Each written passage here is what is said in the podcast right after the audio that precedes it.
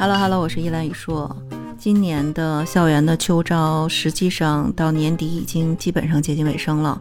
啊，当然，今年由于经济形势的问题，很多的互联网大厂、很多的知名公司，其实它招聘的这个 high 康已经是内部缩紧的一个状态，所以在市场上经常看到有上市公司出现这种毁约的这种行为。当然，最近呢，呃，上市公司我们一贯认为头部的这个企业科大讯飞也爆爆出了秋招的毁约的这个事件。当然啊，不光是科大讯飞。甚至连我们知道的专门从事招聘的北森也出现了毁约的这样的一个事件。那今天呢，就想跟大家聊一聊，在秋招的时候有哪些公司出现了这种毁约的事情，包括学生在秋招的时候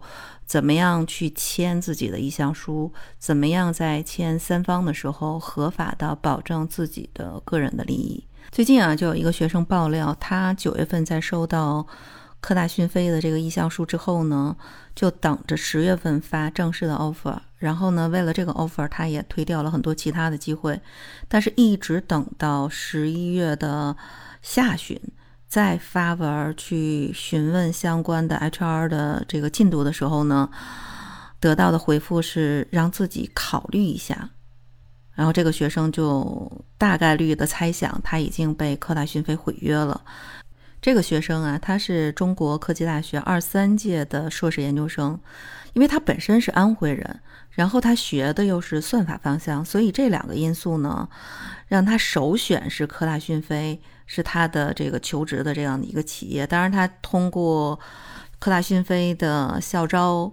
然后第一批就拿到了这个意向书。当然，毁约之后。他的这个所有的这个未来的这个计划全部都被打乱了，因为他之前啊拿到了科大讯飞的意向书之后，他已经拒绝了合肥本地其他的这个 offer，然后呢，他现在就面临着说必须要去其他的这个地方去选专业不对口的这个工作，这可能未来的这个职业生涯道路一下子就中断了。当然，在这一批。科大讯飞的秋招的飞行计划里边，毁约意向书的不只是他，就还有一个暨南大学读研的一个学生，他其实也是在秋招的时候。跟爆料的这个中科大的这个学生是一样的，他是把科大讯飞放到了第一梯队嘛。当然，第一梯队里边，科大讯飞的秋招以往的声誉还是不错的，所以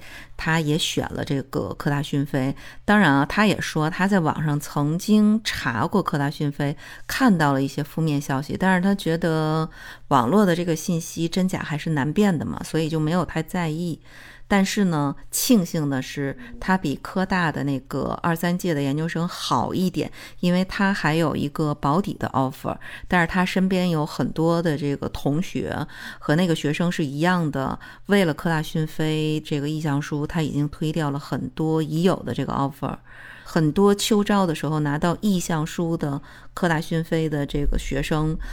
都去接受了这个记者的采访。当时他们说，这个科大讯飞的意向书模糊不清，给了很多人这样一个错觉。当然，他的这个意向书是非常非常的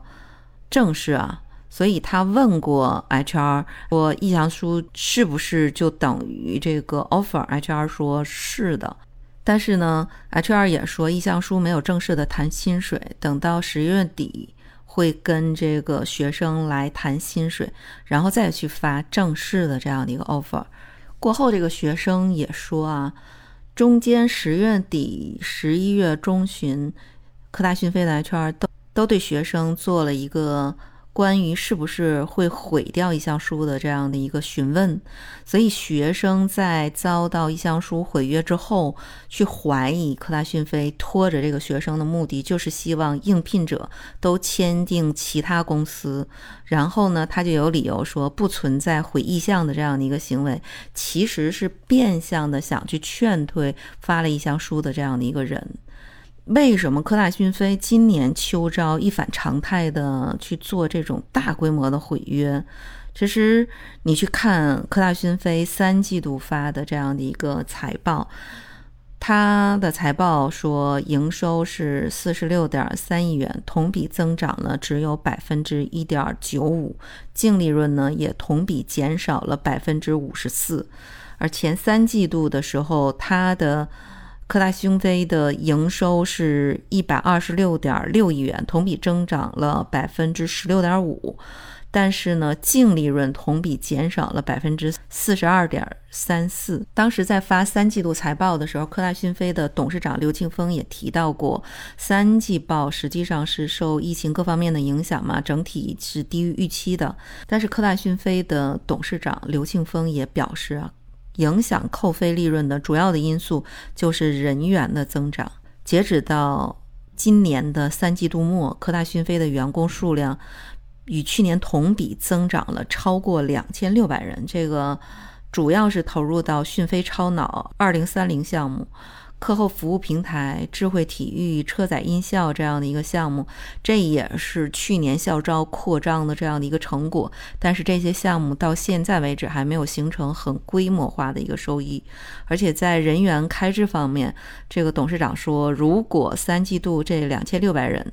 对应的费用没有新增。至少可以增加五到六个亿的利润。那财报上去看，三季度的营业成本是七十五点七三亿元，销售费用二十一点三亿元，研发费用二十三点三亿元，管理费用七点五亿元。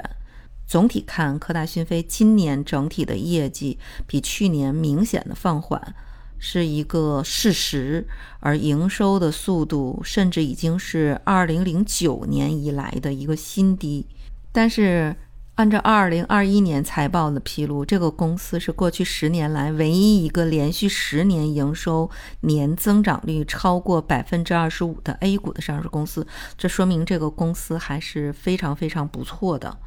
迫于这样的一个经营的压力，它也在校园的招聘上踩了一个急刹车。我个人建议，其实大家在做校招的时候，一定要去牛客的这个网站上去看各种各样的校招的面试经、校招的各种各样的这样的一个陷阱。综合看牛客的校招的时候，毁约规模比较大的几个公司，第一，万极科技是大规模的毁掉了提前批的这样的一个意向书，招易创新。也是毁了这样的一个意向书，包括莫奇，包括万德，包括我们知道的之前的雅信安全，都出现了毁约意向书的这样的一个事件，甚至包括浙江实验室这样的一个嗯事业的这样的一个单位也出现了毁约的这个事件，像中兴微技术、涂鸦智能、哈罗出行。都是在试用期去裁测相关的这样的一个实习生，包括达达的毁约事件、有赞的毁约事件。不要以为干人力的这样的一个公司就很规范，切记切记。著名的北森公司，北森公司的云计算，它去年签的呃三方协议，但是等学生五月份要毕业的时候呢，准备入职了，开始告诉学生说。架构的这个调整要去毁约，不管是没实习的还是实习半年的，统统统统毁约。所以对这一届的这个实习生来讲，五月底了再去找工作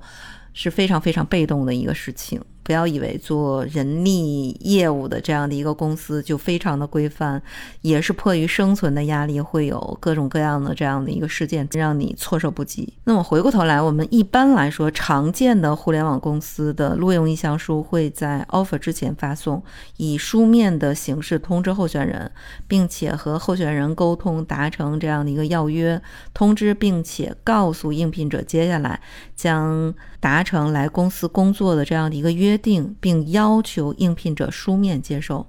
像科大讯飞对应聘者发的这种意向书啊。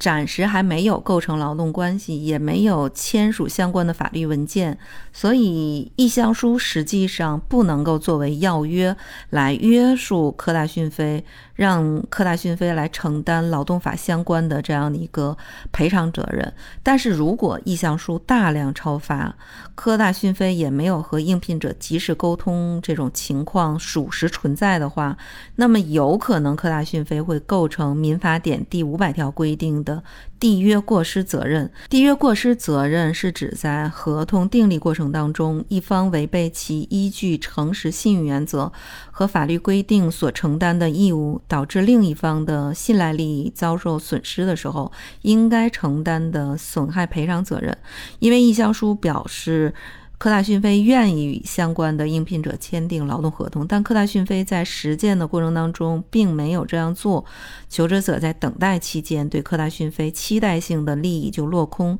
会导致很多求职者放弃别的这样的一个 offer。所以，科大讯飞这个行为，呃，确实会使求职者产生相应的损失。有律师说，相关的人员可以向科大讯飞公司追究相关的权益。当然，如果科大讯飞和其他的公司一样，第一时间告知意向书不等于 offer，那就没有争论的余地。但事实上是公司对这个事情一句都没有提过。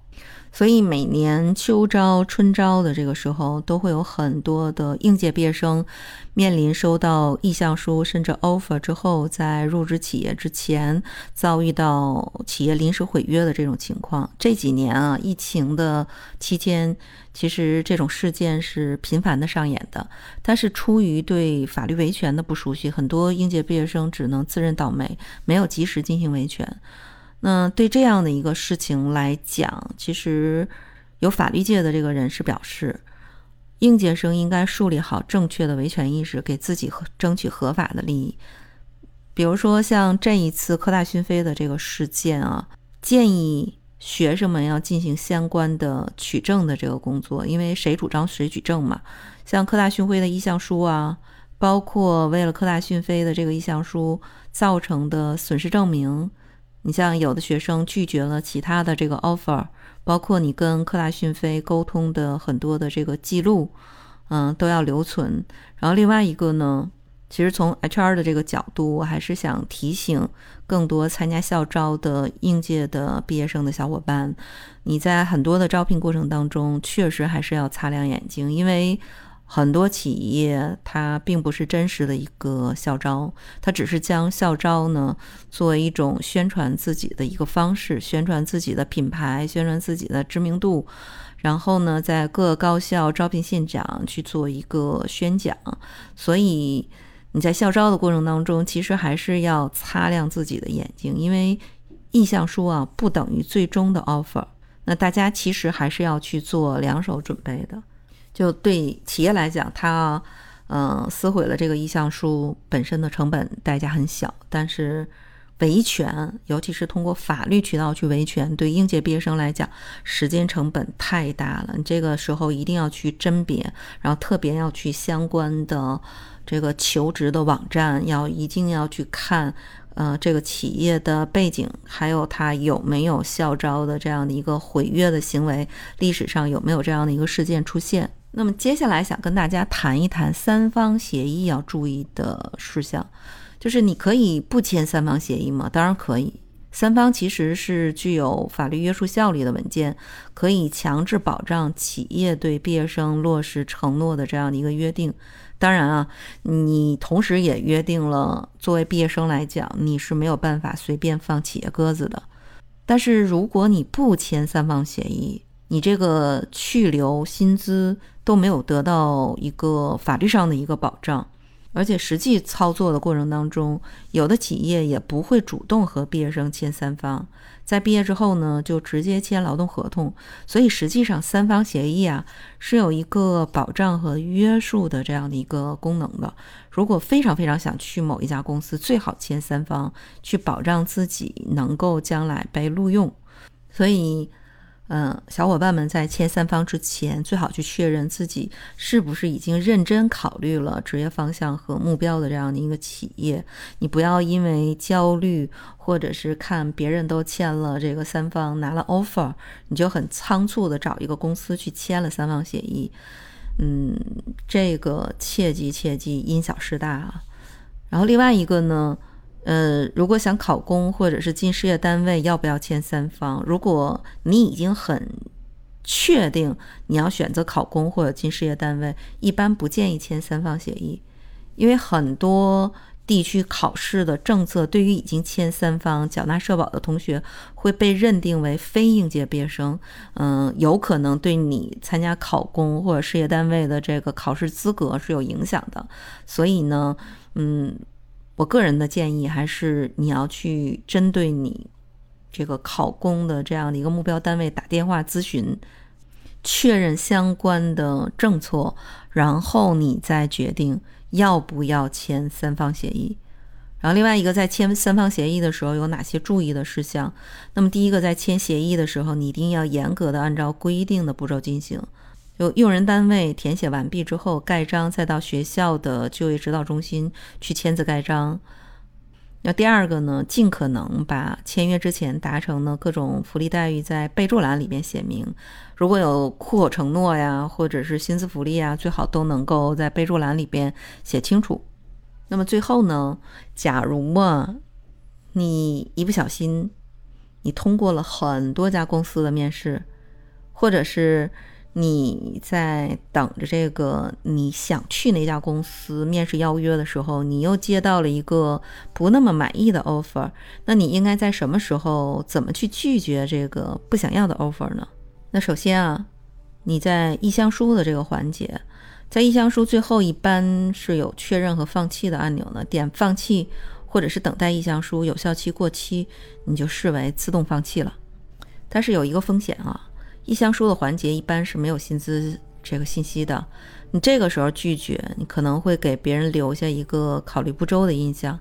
你容易导致和其他公司谈薪资的时候呢，失去有利的这样的一个薪资谈判的筹码。